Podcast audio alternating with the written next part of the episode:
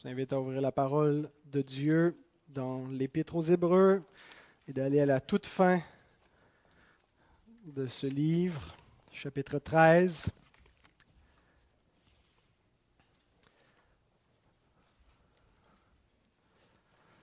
Avant de lire le texte, nous allons prier le Dieu de ce texte, le Dieu qui nous parle. Seigneur, c'est un immense privilège de pouvoir te parler, de pouvoir nous approcher du trône de la grâce par la route nouvelle et vivante, par cet accès libre, libre dans lequel nous pouvons avoir beaucoup d'assurance et de confiance, Seigneur. Quel privilège de pouvoir nous présenter devant toi et d'être entendu de toi, mais quel privilège également d'avoir eu des oreilles pour t'entendre, d'avoir reçu de toi un cœur nouveau pour comprendre ta parole, pour la croire et la mettre en pratique. Seigneur, quel privilège d'avoir entendu celui qui est la parole, ton Fils, par lequel tu as parlé, par lequel tu as dit tout ce que tu avais à nous dire. Tu as dit par lui le mot final, le dernier mot, Seigneur, de ta révélation. Et nous sommes les héritiers, Seigneur, de cette parole. Et ce matin, nous voulons y plonger nos regards et nous te prions de nous accorder ton assistance. Sois avec chacun des auditeurs de ta parole et je m'en remets à toi, Seigneur, comme un, faible instrument, un prédicateur indigne. Seigneur, puisses-tu me venir en aide par ta grâce et que ton nom soit glorifié au milieu de cette assemblée alors que nous voulons t'écouter. Amen. Hébreu 13, 22 à 25. Je vous prie, frères, de supporter ces paroles d'exhortation. Merci, Réal. Car je vous ai écrit brièvement. Sachez que notre frère Timothée a été relâché.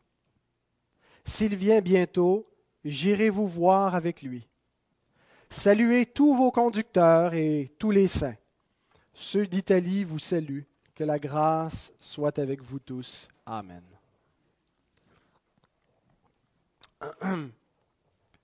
Le 30 mars 2008.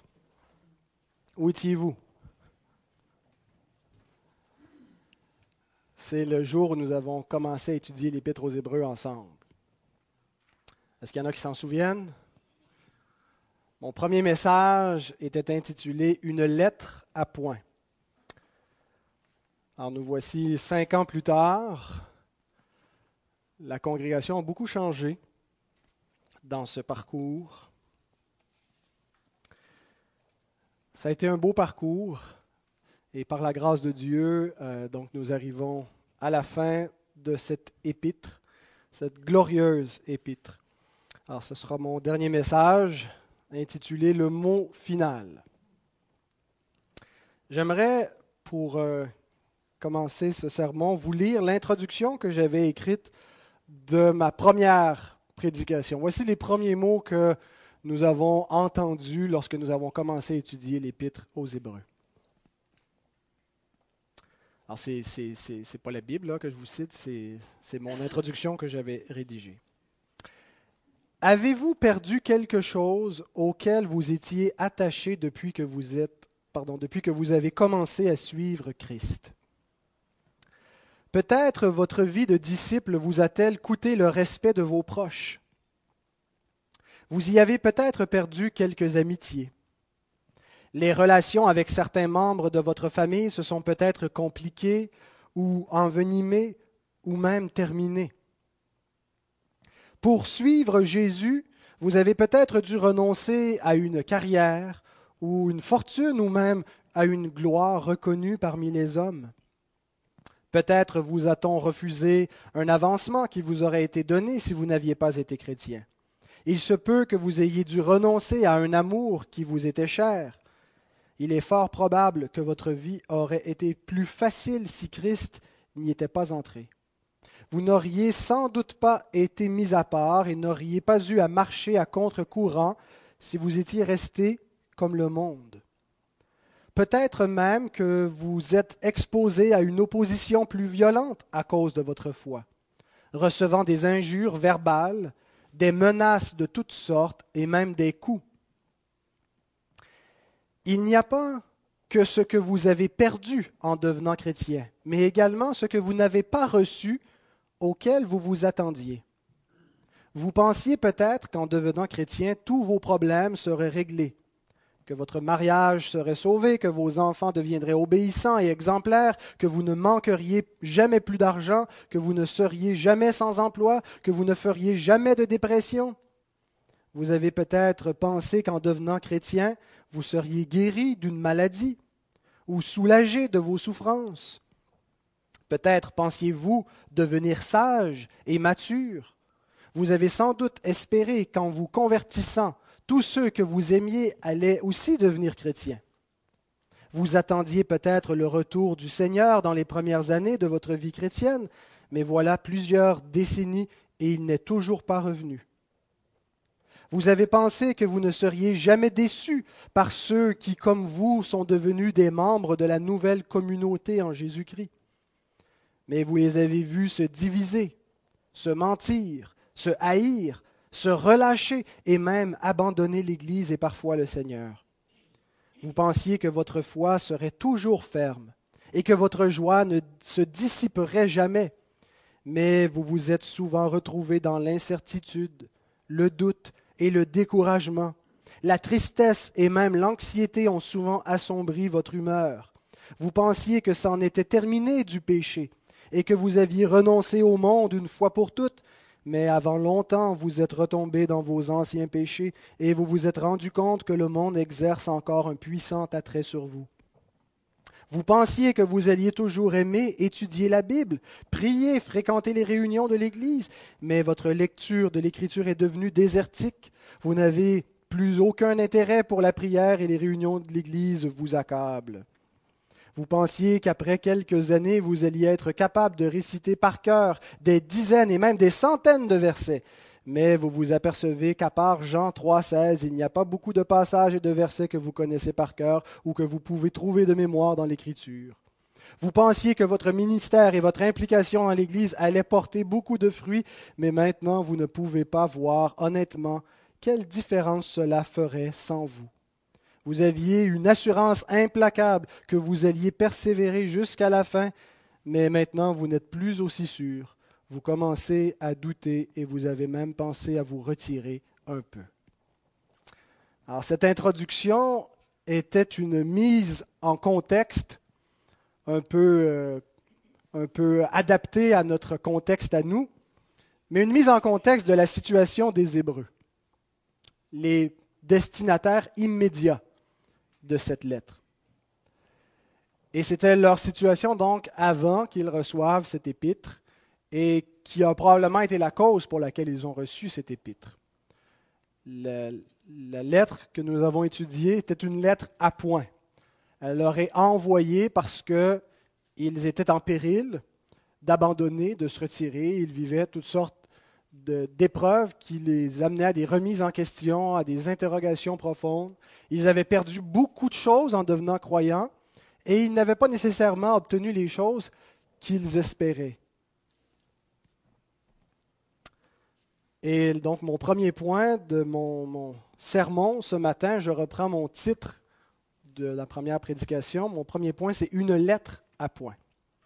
Et euh, je me suis inspiré du verset 22 qui nous dit ceci, Je vous prie, frères, de supporter ces paroles d'exhortation, car je vous ai écrit brièvement.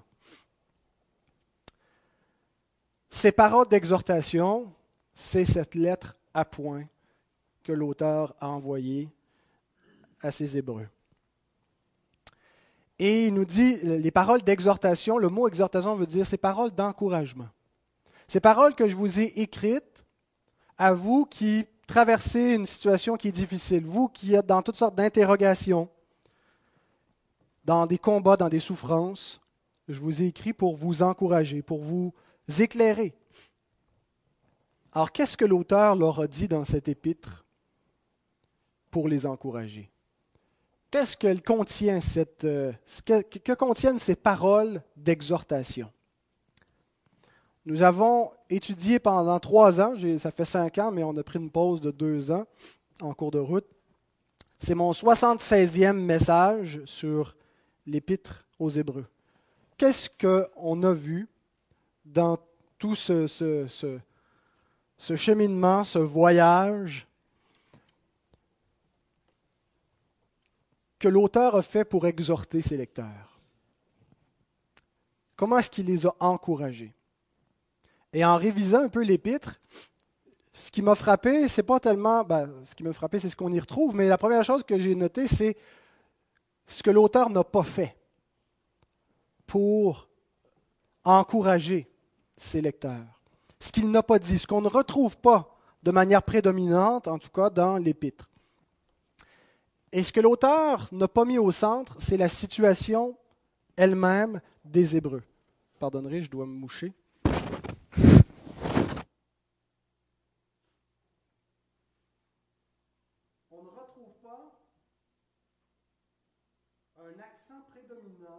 Circonstances des Hébreux. Ils ne sont pas au centre de l'épître. Il ne leur parle pas d'eux. Il ne leur parle pas de leurs problèmes. Et il ne leur arrive pas avec des exhortations du genre faut pas lâcher, relevez vos manches, hein, euh, persévérez, il faut continuer. Il ne joue pas non plus la carte moderne de la relation d'aide en disant ah, Je vous comprends, oui, c'est pas facile, il ne leur parle pas d'eux-mêmes. Il leur parle de Christ. Et j'ai trouvé ça drôlement intéressant à arriver au terme l'épître, et je pense que ça ne m'a pas frappé autant que maintenant, alors qu'on est comme un peu au sommet de la montagne et que l'on s'arrête pour regarder tout le chemin qu'on a fait et on voit à quel point il leur parle de Christ. Et c'est drôlement intéressant, parce que ce n'est pas ce que nous avons tendance à faire avec les gens qui sont déprimés. Les gens qui sont déprimés, qu'est-ce qu'on fait? On leur dit Ah oui, mais il faut voir les choses différemment. Hein? On, essaie de, les amener à changer leur perspective, à ne pas regarder seulement leurs problèmes. On, on leur montre de l'empathie, on les comprend. Oui, c'est pas facile, c'est normal de vivre du découragement. Et ça, ne semblerait pas normal d'aller visiter quelqu'un qui est déprimé et de lui parler de quelqu'un d'autre. On l'oublie complètement, on ne lui parle pas de lui. Euh, ça, ça, nous donnerait pour nous modernes l'impression qu'on n'a aucun égard pour sa personne, pour ce qu'il vit. Mais c'est exactement ce que l'auteur fait. Il ne leur parle pas d'eux. Il ne leur parle pas de leur vie, de leur situation. Il leur parle de Jésus-Christ. Imaginez, vous êtes découragé, vous êtes dans une incertitude, vous ne savez pas si vous allez continuer, et quelqu'un se pointe et vous parle de Jésus. Ben Jésus, il est comme si, Jésus, il fait cela, Jésus a fait ceci, a fait cela. Et au terme de son discours, il dit, je t'ai dit tout cela pour t'encourager dans tes circonstances. Le but de mon discours, c'était de t'exhorter à continuer. La vraie thérapie biblique, c'est de connaître Jésus-Christ. On parle souvent, et peut-être encore plus nous qui avons une conception réformée des Écritures et, du salut, on parle beaucoup du, salut comme euh, l'aspect juridique. La justification, on est pardonné. La justice de Christ qui nous est imputée, la justification par la foi. et tous ces éléments-là font partie du salut, mais il y a aussi l'aspect thérapeutique dans le salut thérapeo, ça vient du grec, guérir. Le Christ est venu, il a porté nos maladies, il nous guérit. Et la guérison est, premièrement et avant tout une guérison de nature spirituelle. Ce qu'on pourrait appeler en termes théologiques la sanctification. Ah, mais la vraie guérison, la vraie thérapie, la vraie relation d'aide consiste non pas à parler de nous-mêmes, de nos problèmes, de notre enfance, de nos relations, mais à connaître le Christ, la vraie façon d'être guéri de nous-mêmes et de tout ce qui ne va pas dans notre vie, c'est lorsqu'on met notre regard entièrement sur lui, qu'on l'embrasse totalement par la foi. Lorsqu'on contemple son être, lorsqu'on voit ce qu'il est, lorsqu'on voit ce qu'il a fait, lorsqu'on comprend ce qu'il continue d'être et de faire maintenant. Et c'est ainsi que nous sommes guéris, que nous, avons vraiment une thérapie qui nous, euh, console, qui nous nous remet sur pied dans notre marche. J'ai terminé la première prédication de cette épître par une citation de Jean Calvin que j'aimerais vous relire à nouveau, qu'on retrouve dans son commentaire, dans l'introduction qu'il fait à son commentaire sur l'épître aux Hébreux. Il dit Il n'y a pas, en effet, d'autres livres dans les Saintes Écritures qui parlent avec autant de clarté de la prêtrise de Christ, qui exaltent si hautement l'efficacité et la dignité de ce seul sacrifice vrai qu'il offrit par sa mort qui traite si abondamment de l'usage des cérémonies ainsi que de leur abrogation, et en un mot qui explique si pleinement que Christ est la fin de la loi. Ne permettons pas que l'Église de Dieu ou que nous-mêmes soyons privés d'un si grand bienfait, mais défendons fermement notre possession de celui-ci. Si on m'avait demandé il y a quelques semaines, c'est quoi le thème central de l'Épître aux Hébreux? J'aurais probablement répondu que c'est d'expliquer euh, le rapport entre l'ancienne et la nouvelle alliance, de, nous montrer comment fonctionnent euh, toutes les institutions de l'Ancien Testament, comment elles préfiguraient le salut. Et, c'est assez central, mais maintenant que j'ai relu, que j'ai fait un survol de l'Épître aux Hébreux, je crois que ce qui est central, c'est la personne et l'œuvre de Christ. Cette épître nous présente Jésus-Christ comme aucune autre épître ne le fait. Elle nous le présente dans une lumière, dans des offices que d'autres épîtres ne, développent pas autant. Hein, Calvin fait bien de dire qu'il n'y a aucun autre passage de l'Écriture qui nous explique avec autant de profondeur et de clarté la prêtrise de Jésus-Christ et qu'est-ce qu'elle implique pour nous. Et je crois que lorsque l'auteur nous dit Je vous ai écrit brièvement, Hein, euh, bon, c'est, relatif. Ce qu'il veut dire, c'est quand il y avait encore, euh, il aurait pu encore en dire beaucoup, mais je vous ai dit l'essentiel de ce que, de ce que, ce que j'avais à vous dire sur ce sujet-là. Il, donc, il fait allusion à tout ce qu'il nous a raconté sur Christ. Je vous ai écrit brièvement, je vous ai exhorté, je vous ai parlé de lui pour vous encourager. Et ce que, ce que nous apprenons sur l'épître aux Hébreux, ce ne sont pas des choses éparpillées à gauche et à droite, euh, qui n'ont pas de, consistance, qui n'ont pas de suivi, qui n'ont pas euh, de ligne directrice. L'auteur développe hein, et, euh, il, nous expose progressivement, il déploie devant nous, en Jésus-Christ, le salut. Il nous explique en sa personne et en son œuvre le salut dont nous sommes les héritiers. Et c'est le moyen qu'il prend pour corriger la mauvaise perspective que quelque lecteur que ce soit pourrait avoir, pour nous redresser lorsque nous avons l'âme abattue. Et j'aimerais refaire ce survol rapidement avec vous. On ne va pas relire les passages, mais juste qu'on reparte du premier chapitre et rapidement à vol d'oiseau, qu'on traverse ce que nous avons vu. Vous allez voir que c'est vraiment Christ qui nous a été présenté au travers de toutes ces pages. C'est lui qui est donné au lecteur pour être l'objet de notre foi. C'est lui qu'on doit croire. D'abord, il nous est présenté comme étant la parole de Dieu. Dès le début de l'épître, Dieu vient mettre le mot final. En ces jours qui sont les derniers, Dieu nous a parlé par le Fils. Il est le, dernier pas de la révélation divine.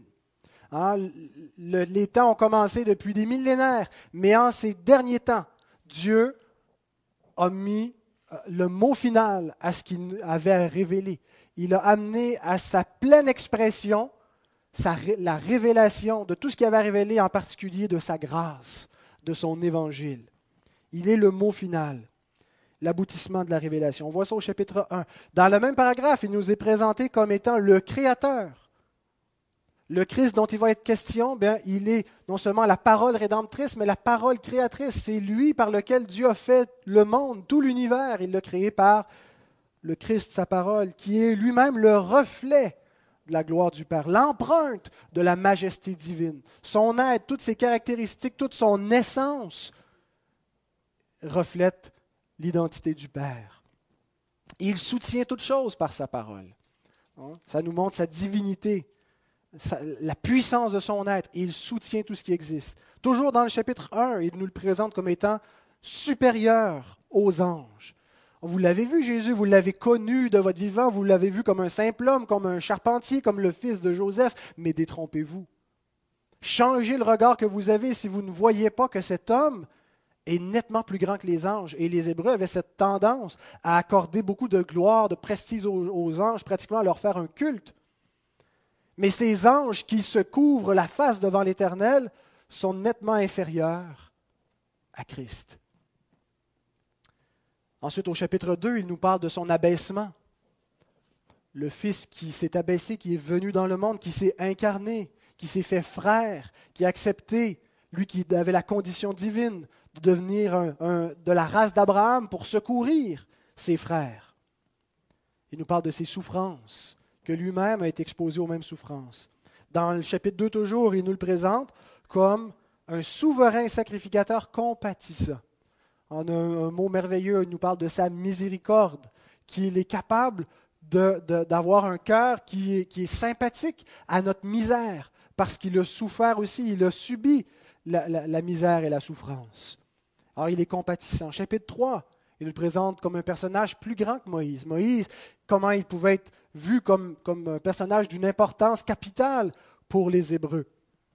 Mais il dit, en comparaison avec, avec, avec Moïse, Moïse n'est rien en comparaison de Christ.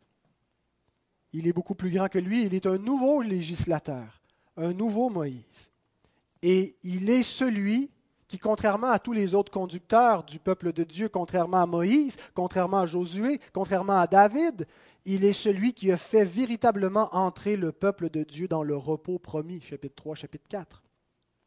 Alors, il reprend l'histoire de l'Ancien Testament, mais il nous montre que cette histoire-là était, typologique, n'était pas la vraie histoire avec un H majuscule, était une, petite histoire de rédemption. Ben, c'est une grande histoire, mais c'était une histoire qui pointait vers une autre. Et, et, maintenant, la vraie histoire, les vraies pages de l'histoire viennent de s'écrire avec l'incarnation du Fils de Dieu, qui est le nouveau Moïse, qui est le nouveau Josué, qui est le nouveau David, qui est le nouvel Israël. Ensuite, il veut nous parler de ce qu'il a fait comme prêtre, pour voir qu'on comprenne bien toutes les écritures de l'Ancien Testament, qui n'étaient pas une fin en soi, hein, qui mettent beaucoup d'emphase sur la, sacrificature, sur le sacerdoce, mais tout ça était annonciateur de Jésus-Christ. Alors, pour nous présenter la prêtrise du Christ, il, il commence d'abord par nous parler de son appel au sacerdoce, de sa vocation au chapitre 5. Hein, il, a été appelé comme souverain sacrificateur. Nul ne peut s'attribuer cette gloire-là, nul ne peut décider de lui-même d'occuper cet office. Christ non plus ne s'est pas attribué la gloire de devenir souverain sacrificateur, mais il la tient de celui qui lui a dit Tu es mon fils. Et celui qui l'a appelé, qui a dit Tu es souverain sacrificateur pour toujours selon l'ordre de Melchisédek. Et arrivé au chapitre 7, il nous explique en profondeur qu'est-ce que ça implique, cette affirmation-là qu'on retrouve dans le psaume 110, Tu es sacrificateur pour toujours selon l'ordre de Melchisédek, où l'Éternel s'adresse à son oint, à son Messie à venir, et lui adresse une vocation à être un prêtre. Qu'est-ce que ça implique? Dans cette petite phrase-là Il va développer pendant plusieurs chapitres pour nous expliquer la nature, l'efficacité du sacerdoce de Jésus-Christ. Donc il nous montre qu'en étant souverain sacrificateur selon l'ordre de Melchisédek, que le personnage historique de Melchisédek déjà est, symbolisait que, le, prêtre à venir allait être supérieur à Abraham. Abraham lui a donné la dîme de tout, supérieur à Lévi, hein, qu'il les a précédés, même s'il est venu historiquement dans l'histoire après eux. il nous montre que ce sacerdoce est parfaitement efficace, contrairement à tous les autres euh, sacerdoce, je vais en parler dans un instant, parce que le grand prêtre en question est un grand prêtre qui vit éternellement. Hein, Melchisedec, qui nous est présenté euh, comme ça, il, arrive dans la scène biblique sans qu'il soit question de sa généalogie, sans qu'il soit question de la fin, de la durée de sa vie. Pourquoi? Parce qu'il était fait semblable au Fils de Dieu qui allait venir et qui allait euh, être sans père, sans mère, sans, commencement de vie, sans fin de vie, le Christ ressuscité. Hein, le, premier-né d'entre les morts, et il n'y a pas un père et une mère humaine qui est intervenu dans sa génération, dans, sa, si on veut, sa mise au monde, pour qu'il exerce ce sacerdoce. Et le, prêtre que nous avons, parce que l'Église a bel et bien un prêtre, nous n'avons pas mis de côté cet office-là comme si c'était dépassé et inutile. Nous avons besoin d'un prêtre, d'un médiateur. Et le prêtre que nous avons, contrairement aux Israélites, n'est pas un prêtre temporaire, un prêtre humain qui va finir par mourir. Nous avons un prêtre qui est éternel qui vit pour toujours. Et, Melchisédek préfigurait ces caractéristiques de l'office sacerdotal de Jésus-Christ. Et le chapitre 8 à 10 va, s'étendre en longueur pour, expliquer cette œuvre sacerdotale qu'il a fait. Il va la comparer avec celle de l'Ancienne Alliance et voir comment elle était, elle était inefficace, qu'elle était temporaire et qu'elle n'a rien accompli de durable qu'elle était, euh, euh, euh, elle était fautive, puisque Dieu lui a dit de l'ancienne alliance qu'elle allait la remplacer par une nouvelle. Alors, s'il n'avait rien trouvé à reprocher à, cette alliance-là, qui n'avait pas un problème en elle-même, mais en raison du péché, était inefficace. Alors, il a annoncé qu'il allait avoir un nouveau prêtre par une nouvelle alliance, la nouvelle alliance. Alors, le chapitre 8 nous présente cette nouvelle alliance et il nous dit que c'est Christ qui en est le médiateur le médiateur de la nouvelle alliance, le garant de la nouvelle alliance. C'est-à-dire que c'est lui qui garantit tout ce que la nouvelle alliance nous donne. Cette nouvelle alliance nous donne le pardon des péchés, la vie éternelle. Et c'est Christ qui le garantit lui seul. Et ça implique qu'il y a un changement d'alliance les Hébreux doivent comprendre que Dieu vient d'opérer quelque chose dans ces jours qui sont les derniers. C'est des temps eschatologiques, c'est des temps d'accomplissement de la promesse. C'est l'Ancien Testament qui vient à son terme. Il y a un passage où on passe de l'Ancienne à la Nouvelle Alliance. Il y a des choses qui prennent fin. Hein. Ce, que, Dieu, quand il a déclaré une nouvelle alliance, il a déclaré l'ancienne, la première alliance comme étant ancienne. Ce qui est ancien vieilli, il est prêt de disparaître. Alors on était dans un, moment critique, une époque charnière lorsque le, Fils de Dieu s'incarne.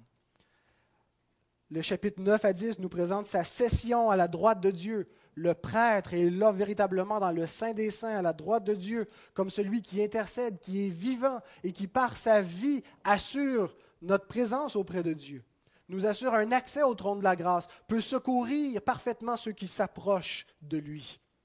Chapitre 9 nous parle aussi de son retour. Il va paraître une seconde fois. Il va ressortir du sein des saints pour venir euh, secourir et donner salut à ceux qui l'attendent sur le parvis extérieur. C'est nous. En tout ce, cosmos, cette terre est en fait comme un temple où, le, prêtre est entré dans le, dans le sein des saints. Nous l'attendons à l'extérieur pour qu'il vienne nous prendre. Et nous entrons déjà dans le sein des saints par la foi, mais bientôt, véritablement, dans des corps glorifiés, nous serons dans la présence de Dieu même sans plus de péché. Il nous parle de son règne au chapitre 10, qu'il a vaincu tout ennemi, qu'ils sont devenus son marchepied. Au chapitre 11, il nous présente comment Christ a été le rédempteur de tous les croyants depuis la fondation du monde. Il n'a pas juste commencer à, être un, sauveur pour ceux qui, à partir de lui et par la suite, entreraient dans le monde. Qu'en est-il de tous ceux qui, depuis la fondation du monde, ont existé, ce qu'ils sont perdus? Et l'auteur explique comment, bien avant la venue de Christ dans le monde, des hommes ont vécu par la foi, la foi à Christ, qui avait déjà été annoncé et promis dès la chute, dès Genèse 3, chapitre, euh, chapitre 3, verset 15. Et, on voit dans tout ce chapitre-là comment des hommes ont eu la foi en Christ et comment ils ont persévéré dans le monde par la foi. Au chapitre 12, il nous est présenté spécifiquement comme étant l'objet de la foi, les regards fixés sur Jésus. On, croit en lui et on marche à son exemple, on persévère. Il est le modèle de l'obéissance. Il a souffert et nous sommes capables, nous aussi, par son exemple, de souffrir avec lui. Nous nous sommes en lui approchés des réalités célestes pas des réalités qui préfiguraient la, vérité céleste. Mais en Christ, toutes les réalités célestes sont devenues présentes dans le monde. Le royaume des cieux est entré dans le monde. Et la, fin du chapitre 12 nous explique comment en Christ nous nous sommes approchés des réalités célestes. Et le chapitre 13 nous donne une série d'exhortations qui sont à cause de lui, par lui et pour lui. Tout ce qui nous est dit dans ce chapitre est une conséquence pratique euh, euh, dans, la vie quotidienne de toute cette grâce, de toute cette gloire qui est de lui, par lui et pour lui. Alors c'est à tout cela que l'auteur se réfère en vous disant, Je vous prie, frères, de supporter ces paroles d'exhortation, car je vous ai écrit brièvement. Il aura abondamment, en profondeur, expliqué qui est le Christ, qu'est-ce qu'il est venu faire, qu'est-ce que ça change. Avez-vous trouvé un encouragement, une consolation, une exhortation à étudier ce livre? Lorsqu'il dit Je vous prie de supporter, bon, il y a l'idée d'endurer, l'idée de.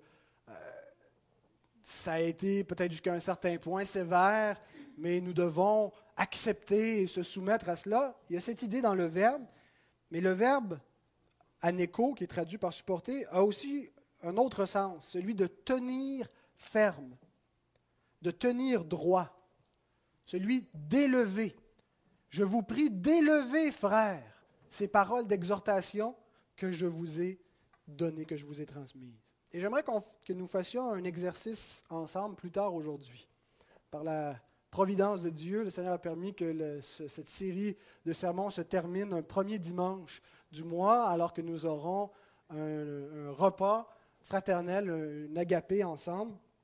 Et après le repas, ou pendant, ou en tout cas en cours de route, je prendrai la parole et j'aimerais que euh, ceux qui le veulent, on prenne quelques instants pour élever ensemble, comme l'auteur nous dit, cette exhortation que nous avons reçue, ces encouragements, pour les tenir fermes et les élever ensemble, pour les, les supporter. Cette idée, hein, élever, c'est de supporter, de porter en élevant ce que nous avons reçu.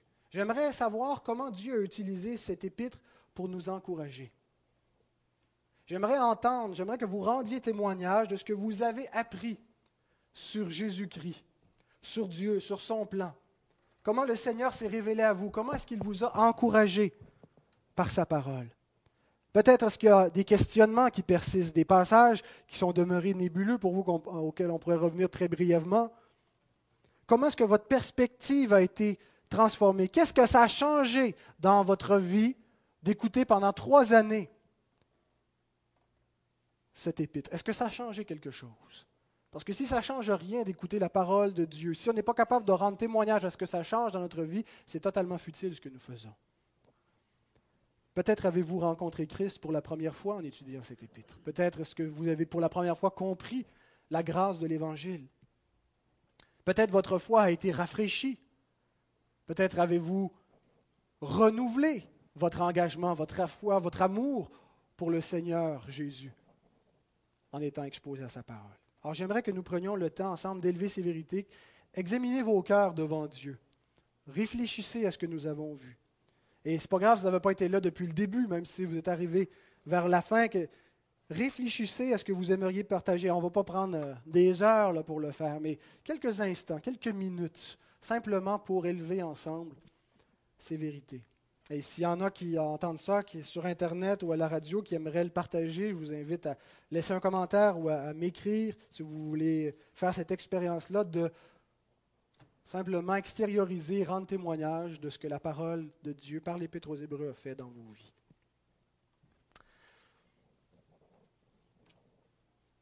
Ma deuxième remarque sur le texte d'aujourd'hui, c'est que l'auteur termine en parlant de la vie d'Église en donnant des salutations. mon premier point, c'était une lettre à point. Mon deuxième point, c'est un dernier mot concernant l'Église. Hébreu 13, 24, 23 et 24, il nous dit Sachez que notre frère Timothée a été relâché. S'il vient bientôt, j'irai vous voir avec lui. Saluez tous vos conducteurs et tous les saints. Ceux d'Italie vous saluent. il s'agit assurément du Timothée qu'on connaît, dans le reste du Nouveau Testament. En donnant des nouvelles, des nouvelles de Timothée, des nouvelles lui-même, euh, l'auteur euh, nous donne de ces nouvelles, ça nous rappelle que l'Église a un intérêt dans le, le bien-être de ses conducteurs et que les conducteurs, eux aussi, sont soucieux du bien-être de l'Église. Il y a ce rapport réciproque qu'on a vu dans les dernières semaines hein, entre les, pasteurs et les brebis, d'un amour mutuel, d'une relation dans le Seigneur pour l'édification commune. Les salutations qui sont données, saluez vos conducteurs, saluez tous les saints, ceux d'Italie vous saluent, nous rappellent aussi l'importance de maintenir de bonnes relations dans le corps de Christ. Quand on salue quelqu'un, hein, ça veut dire qu'on le reconnaît. Ça veut dire qu'on veut qu'il sache que, nous avons de l'affection pour lui, pour elle, que nous, euh, nous sommes soucieux. Alors, ça nous rappelle ces salutations que nous devons nous intéresser aux autres et que nous devons nous intéresser aussi aux autres assemblées en tant qu'Église la vie d'Église n'est pas destinée à être euh, refermée sur elle-même. Mais nous voyons à l'intérieur du Nouveau Testament qu'il y avait une forme d'association. Les églises collaboraient, euh, euh, se saluaient mutuellement, s'encourageaient mutuellement. Alors nous devons nous intéresser aux autres assemblées, développer des relations avec elles pour l'avancement du royaume de Dieu. Ce dernier mot concernant l'Église nous rappelle en quelque sorte l'importance de l'Église. Beaucoup de gens, et malheureusement même des croyants, ne font pas grand cas de l'Église. Ce qui compte à leurs yeux, c'est souvent la foi individuelle, euh, ou seulement l'Église invisible, c'est-à-dire une, communion universelle avec tous ceux qui ont la foi, mais l'Église organisée, l'Église locale, l'Église comme institution, l'Église qui a les sacrements, l'Église qui a les ordonnances, euh, l'Église qui a une autorité, euh, pour beaucoup c'est secondaire eh bien, ce n'est pas secondaire dans le Nouveau Testament. Elle est centrale à la vie de la nouvelle alliance. le salut nous est généralement présenté comme quelque chose qui se vit au pluriel. Hein, les épîtres sont, écrites à la deuxième personne du pluriel, pas parce que les auteurs vous voient les, individus, mais parce qu'ils écrivent à des communautés, à des églises, à un peuple le peuple de la nouvelle alliance. L'Église est la communauté de la nouvelle alliance. Nous sommes le peuple de Dieu dans le monde. Et euh, cette Église, telle qu'elle nous est décrite, elle est essentielle à, la croissance des chrétiens. Elle est le seul modèle qui est donné pour la vie chrétienne. Ça n'existe pas, la vie chrétienne détachée du corps de Christ, individuelle, cachée dans ton coin, sans membriété. Parce que l'Église, c'est la manifestation de la sagesse infiniment variée de Dieu. Elle est la colonne et l'appui de la vérité dans le monde. Pensez à cela. Ce n'est pas la vérité qui est la colonne et l'appui de l'Église, mais c'est le contraire. C'est l'Église qui est la colonne et l'appui de la vérité. Ça ne veut pas dire que l'Église n'est pas fondée sur la vérité. Ce que ça veut dire, c'est que c'est le rôle de l'Église collectivement d'élever la vérité, de la proclamer, de la défendre, de la maintenir, de la mettre en pratique. L'Église, elle est présentée comme le corps de Christ. Cette expression extrêmement précieuse, le corps de Christ, nous sommes les membres de Christ et nous sommes membres les uns des autres. Et l'endroit par excellence où nous goûtons une communion avec Jésus-Christ, c'est au sein de son corps. Nous avons une communion individuellement dans, le lieu secret lorsque nous, nous prions, lorsque nous étudions sa parole, mais nous avons une communion par excellence lorsque l'Église est rassemblée en corps nous appartenons à l'Église. Il y a cette idée d'appartenance. Nous sommes membres, comme nos membres appartiennent au corps, et les membres s'appartiennent les uns aux autres, ils sont au service les uns des autres. Et nous avons besoin du reste du corps comme les membres ont besoin de nous. Alors comment atteindre une telle unité? Parce que c'est un peu idéaliste, hein, ce que je vous décris on ne retrouve pas cette vie parfaite d'Église nulle part, ou en tant qu'on la voit, c'est extraordinaire quand on voit des églises qui sont vraiment solides, qui sont vraiment fortes, qui sont vraiment dans, l'unité, qui sont solidement établies dans la parole. Mais comment est-ce qu'on maintient cette, unité? Comment est-ce qu'on l'atteint? Comment est-ce qu'on la maintient? Êtes-vous déjà allé entendre un orchestre symphonique? Vous avez sûrement, non seulement vous êtes allé, hein, mais vous, vous avez joué dans un orchestre. quand on, va entendre un orchestre, on, est allé, moi je suis allé pour la première fois il y a deux ou trois ans avec Caroline voir l'Orchestre symphonique de Montréal. Et quand on arrive, il y a vraiment une cacophonie. Hein, parce que tous les, euh, les, musiciens, chacun est en train de répéter une partie de la partition, chacun pour soi dans son coin, certains s'accordent. Alors il y a du bruit, c'est très très cacophonique, jusqu'à ce que le chef d'orchestre entre à, sa place et qu'il appelle l'attention de tout le monde et qui, à partir d'une seule partition composée par, d'une seule symphonie composée par un, compositeur, dirige tout l'orchestre. Et là, malgré la diversité des, des, instruments, il y a des instruments à cordes, il y a des bois, il y a des cuivres, euh, il, y a des, percussions, il, peut y avoir une chorale. Euh, mais toute cette diversité-là fait un tout qui est harmonieux, qui est, agréable à entendre, qui est beau, qui est symphonique, parce qu'il est dirigé à partir de quelque chose d'écrit sur lequel tout le monde se base et suit. Alors c'est la même chose dans, dans l'Église. Nous sommes une cacophonie, nous sommes discordants, notre diversité entre en conflit jusqu'à ce que le chef d'orchestre Christ fasse de nous une symphonie, fasse de nous un orchestre qui se mette à, nous diriger au moyen de sa parole, hein, qui a été écrite par un seul compositeur, et que nous nous mettions à le suivre, à se laisser diriger. Et c'est ce que l'auteur nous dit ici. Supporter ses paroles d'exhortation. C'est en gardant sa parole.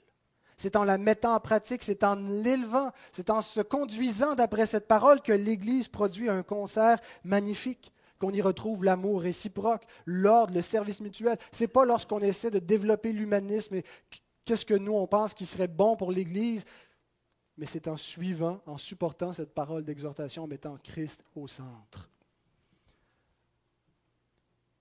Alors j'espère que ce, deuxième point revitalise en vous cette, cette conviction que l'Église, c'est important, qu'elle est la prunelle des yeux du Seigneur qui a versé son sang pour elle? Et qu'il lui importe de la voir bien établie dans le monde, en santé, harmonieuse, solide. Et mon troisième et dernier point, je l'ai intitulé le mot final, Hébreu 13, 25. Que la grâce soit avec vous tous. Amen. Le Amen a probablement été rajouté par un copiste euh, ultérieur qui, après avoir écrit Que la grâce soit avec vous tous, n'a pas pu s'empêcher d'écrire Amen, mais les, spécialistes de la critique textuelle euh, n'ont pas pu s'entendre, l'ont conservé comme étant dans les originaux, peu importe. Le mot final que je veux souligner, ce n'est pas le mot Amen, c'est le mot grâce. La grâce de Dieu, c'est le dernier mot de l'épître. Comment est-ce que vous signez vos lettres? Hein? Quand vous écrivez une lettre ou un courriel, on signe respectueusement ou sincèrement, affectueusement, pas toujours, ça dépend à qui on écrit, ou fraternellement quand c'est un frère dans le Seigneur. La signature que nous avons ici, c'est grâce.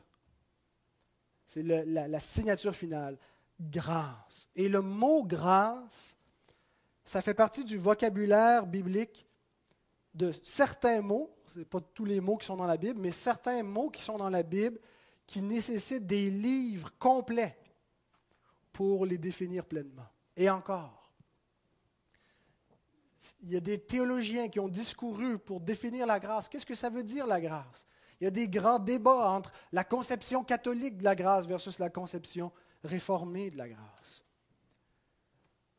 C'est extrêmement riche ce que veut dire ce terme. Et ce n'est pas seulement un concept qu'on doit définir comme on définit des mots dans le dictionnaire, c'est quelque chose qu'on doit expérimenter, qu'on doit vivre, connaître la grâce de Dieu, vivre dans la grâce de Dieu, reproduire la grâce de Dieu.